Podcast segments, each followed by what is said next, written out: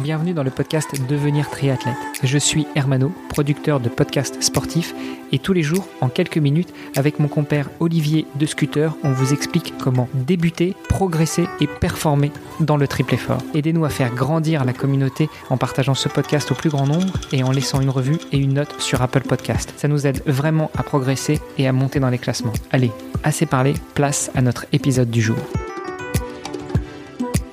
Salut les sportifs, c'est Armano et vous êtes sur l'épisode de mardi du podcast Devenir triathlète. À mes côtés, mon cher co-animateur Olivier de Scooter. Salut Olivier. Salut Armano. T'as vu, ça rime, hein, animateur, co-animateur, de Scooter, c'est pas mal Pas mal, tu fais des progrès.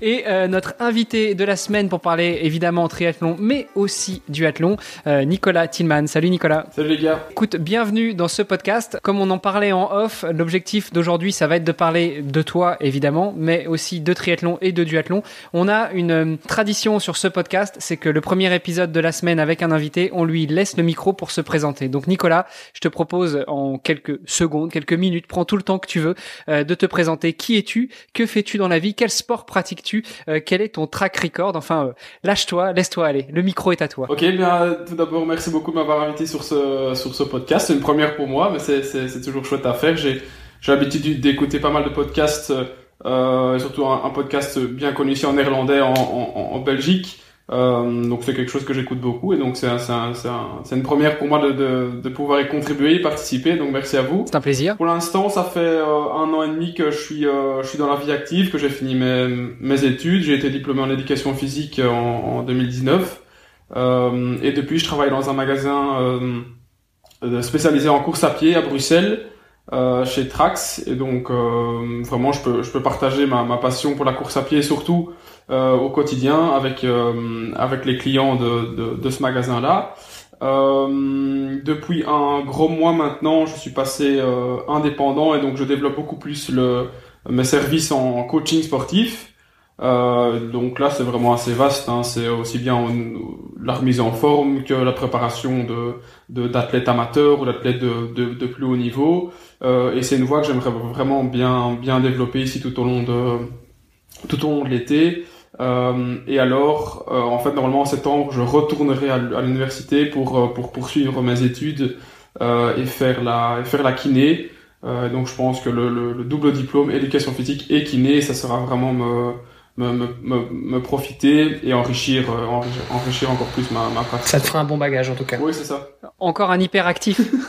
ouais, oui, ça se fait beaucoup. À nouveau, j'ai, moi, pour moi, le sport, c'est vraiment toujours axé en Flandre, donc j'ai toujours cette euh, cette vision-là, et ça se fait en Flandre. En fait, ça, ça se fait vraiment beaucoup. Hein. Tous les kinés du sport ont aussi fait éducation physique avant, euh, donc je pense que c'est vraiment vraiment complémentaire. Euh, et, et, à terme, je crois que je choisirai jamais pour l'un ou pour l'autre, mais que euh, comme je fais maintenant, j'aime bien vraiment toucher un, toucher un peu à tout euh, et que ce sera intéressant de, d'avoir les deux.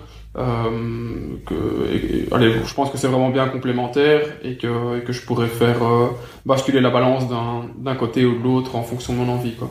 Alors, quand tu parles de, euh, de choses qui se font beaucoup en Flandre, euh, on le rappelle pour les auditeurs qui sont francophones mais qui sont pas belges ou qui, qui connaissent pas trop l'histoire de la Belgique, il y a la Wallonie qui est la partie francophone de la Belgique et puis les, les Flandres qui est la partie plutôt néerlandophone, c'est ça? Oui, oui, c'est ça exactement.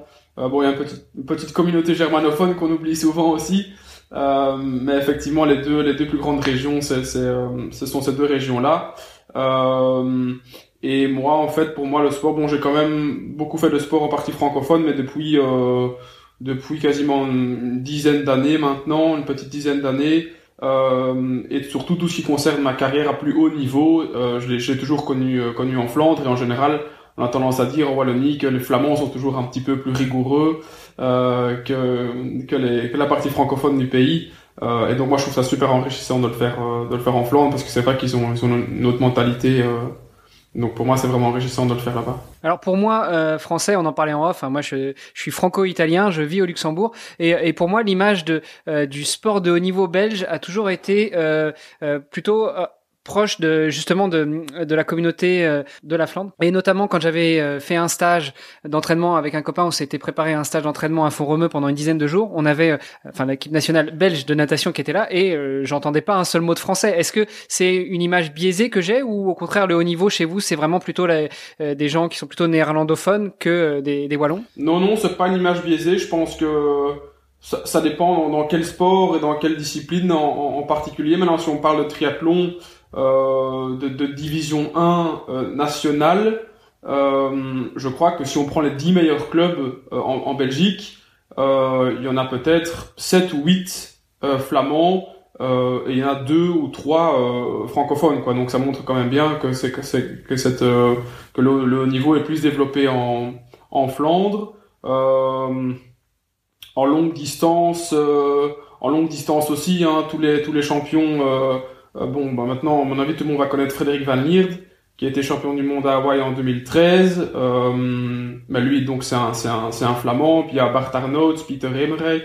Donc, en général, c'est plutôt des flamands, effectivement, qui arrivent à, à, à plus haut niveau. Après, ce, qui, ce qu'il faut quand même peut-être préciser, c'est qu'il y a quand même à, peu près 60% de, de, de flamands versus francophones en Belgique. Euh, et, et, un peu moins d'un pour cent de, de germanophones. Donc, euh, ce qui explique quand même aussi un petit peu le, peut-être la, la différence. Euh. on n'est pas, on est, on n'est pas tout à fait à 50-50 non plus dans, dans le pays. Ouais, ce qui, ce qui veut pas dire que les Flamands préfèrent le sport au wallon. Non, c'est juste qu'il y a aussi une question de répartition démographique. Bien sûr, bien sûr. Euh, alors, ok, justement, on parle de sport, on parle de haut niveau. Euh, toi, Nicolas, comment est-ce que tu te positionnes dans le sport? Tu nous as dit que euh, tu as carrière de sportif et même tes études, tu les as fait plutôt du côté flamand. Euh, Est-ce que tu as touché au haut niveau? Est-ce que tu es en plein dedans? Est-ce que tu envisages d'y aller? Euh, Bon, juste pour rectifier, mes études, je les ai fait en, en Wallonie. Hein. Mais effectivement, ma, ma carrière, c'était plutôt en Flandre. Oh, je, je, suis pas tellement fan du terme haut niveau. Enfin, je sais jamais comment me placer euh, par rapport à ce, à ce terme-là. Pour moi, je je fais pas vraiment du, du haut niveau parce qu'il y, y, aura toujours plus, plus haut que moi. Euh, mais ça, ça dépend ce qu'on qualifie de, de, haut niveau. En tout cas, moi, je suis pas professionnel, je suis vraiment loin de l'être et j'aurais, j'aurais jamais à mon avis le niveau en triathlon euh, pour le faire. Euh, après, en duathlon, j'ai quand même un, un, bon niveau national et l'international. J'ai déjà fait quelques quelques belles performances aussi. J'aime pas, j'aime, j'aime pas me qualifier comme athlète de haut niveau. Je, je veux dire, j'ai du mal un peu à, à, me situer par rapport euh, par rapport à ça. Euh, et, mes ambitions pour le futur, le futur euh, sont, sont pas vraiment précises, sont pas vraiment euh, déterminées. Je suis pas quelqu'un qui fonctionne avec un objectif euh, assez lointain et vraiment, je, ne veux pas, je veux dire, il y a des gens qui rêvent, qui rêveraient d'aller aux Jeux Olympiques ou qui rêveraient d'achever ou d'avoir un titre de champion du monde. Moi, pour, autant que je, je m'améliore d'année en année, de saison en, saison, et, et, que j'arrive à devenir de plus en plus fort, ça me va bien. Euh, mais je travaille pas pour un objectif vraiment, euh, vraiment à, à long terme, quoi. Il y a peut-être un truc qu'on t'a pas expliqué dans tes études, c'est que tu sais, tu, tu, vas progresser, puis à un moment tu vas régresser. Hein, faut le savoir, ça quand même. ce qu'on t'a dit. oui, oui, c'est ça. Bon, à ce moment-là, je changerai de discipline ou j'irai vers le vers le plus long. Hein. En général, c'est comme ça que la tendance est. On, on fait ah ouais. beaucoup l'explosif quand on est jeune, et puis après, quand on quand on perd un peu de fibre rapide, on, on s'oriente vers le vers le plus long. Mais donc non. Mais quand on gagne en sagesse, pour, pour parler, euh, pour être politiquement correct, quand on gagne en sagesse, on s'oriente plutôt vers l'endurance, c'est ça, ça. C'est ça. Après, pour revenir sur ce que tu disais, je pense que euh, on peut tout à fait être athlète de haut niveau sans être athlète professionnel. Je crois qu'il y a quand même une distinction à faire entre les deux. Euh, tu peux ne, ne, pas forcément gagner ta vie euh, grâce au sport, mais pour autant être euh, être dans l'élite entre guillemets euh, ouais. euh, du sport quoi. Oui c'est sûr. Hein, si on prend l'exemple du duathlon qui est, qui est encore un, un sport assez petit, euh, si on prend les, les gens bon, dans, dans moins de deux mois, ça, là c'est les championnats de championnats d'Europe en Roumanie euh, auxquels normalement je vais participer. Bon, je crois que là, dans, dans le tas, euh, oh, je suis pas sûr qu'il y ait qu'il y ait trois athlètes vraiment professionnels. Hein. Même même celui qui deviendra champion du monde, à mon avis, il a il a un mi-temps à côté. Hein. Donc euh, ça c'est une réalité aussi euh, en duathlon surtout, euh, c'est qu'à mon avis ouais dans, dans le paquet il y aura pas il y a pas un gars qui qui vraiment est professionnel. Ou alors c'est qu'il est professionnel en triathlon et qui vient faire le vient faire le duathlon à côté. Mais un duathlète professionnel à ma connaissance avant il y en avait. Mais maintenant, je suis pas sûr qu'il y en ait tant que ça. Ce, qui, est quand même un sujet finalement dans le sport, parce que ça veut dire que finalement être athlète de haut niveau ou champion du monde en duathlon par exemple, bah, ça veut dire euh, une charge d'entraînement qui finalement est très similaire à, à d'autres sports, que ce soit dans la course à pied, le cyclisme ou autre. Et pour autant, euh, il, faut, il faut savoir le cumuler avec, euh, avec un emploi qui nous permet aussi d'avoir des revenus finalement. Donc, euh, oui. donc c'est quand, même, c'est quand même un enjeu assez particulier. Quoi. Oui, c'est sûr. Après, ça dépend le positionnement de des, des, fédérations par rapport par rapport à ça. Le problème du duathlon, c'est que c'est c'est pas ou pas encore, en tout cas, un sport olympique.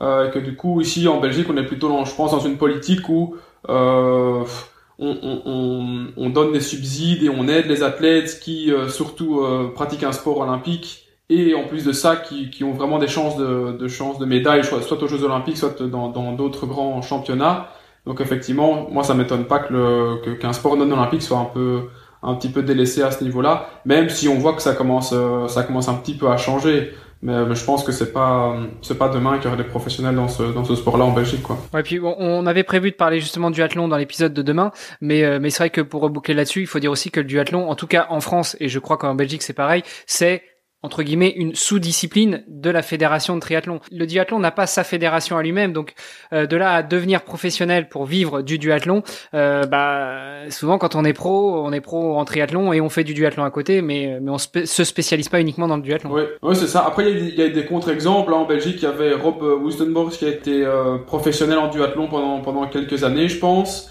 Euh, mais même si on prend l'exemple des Français, hein, qui sont qui dominent quand même euh, pas mal la discipline, si on prend Benjamin Choquer, euh, bah, je pense qu'il a un emploi de maître nageur euh, et que il est peut-être pas à temps plein, mais il doit quand même prester ses heures et, et, travailler à côté.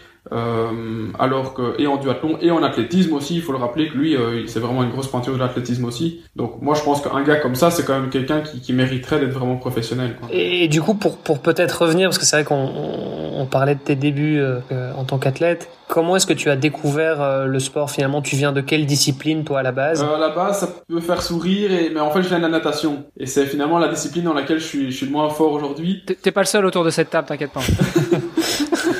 Euh, c'est que j'ai toujours nagé. Ça, fait ça fait 20 ans que je nage et, et j'ai jamais bon. Je suis pas un mauvais nageur. Hein. En, en, Belgique, euh, au niveau régional, je, je, me débrouille. Au niveau national, ça va.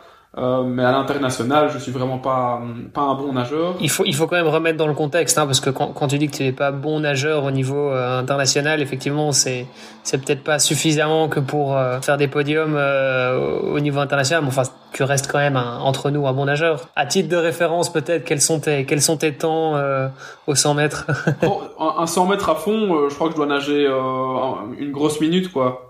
Un peu juste juste au-dessus de la minute et euh, comme je le disais à un niveau régional effectivement je sors devant hein, et je suis euh, je suis parmi les meilleurs nageurs sur des sur les triathlons régionaux. Euh, mais ça effectivement oui c'est toujours relatif effectivement cette performance. Euh. Exactement, voilà, c'est juste ça que je voulais souligner. bon bah je te, rassure, Olivier et moi, on est aussi à la grosse minute, mais pas sur le 100 mètres, hein, plutôt sur le 50. Donc euh, tu es très, tu es un très bon nageur. Bah ça fait plaisir à entendre. Justement, on parle de natation, mais euh, mais demain je crois qu'on va pas trop parler de natation, on va plutôt parler duathlon. Donc ça nous fait un, un, semblant de transition, messieurs. Je vous donne rendez-vous demain pour justement aborder ce sujet qui est le duathlon dont on n'a pas énormément parlé dans les, les 127 épisodes précédents. Ça marche. À demain. À demain. Vous avez apprécié cet épisode? Alors taguez Ohana underscore tri sur Instagram et si ce n'est pas déjà fait, laissez un commentaire sur Apple Podcast.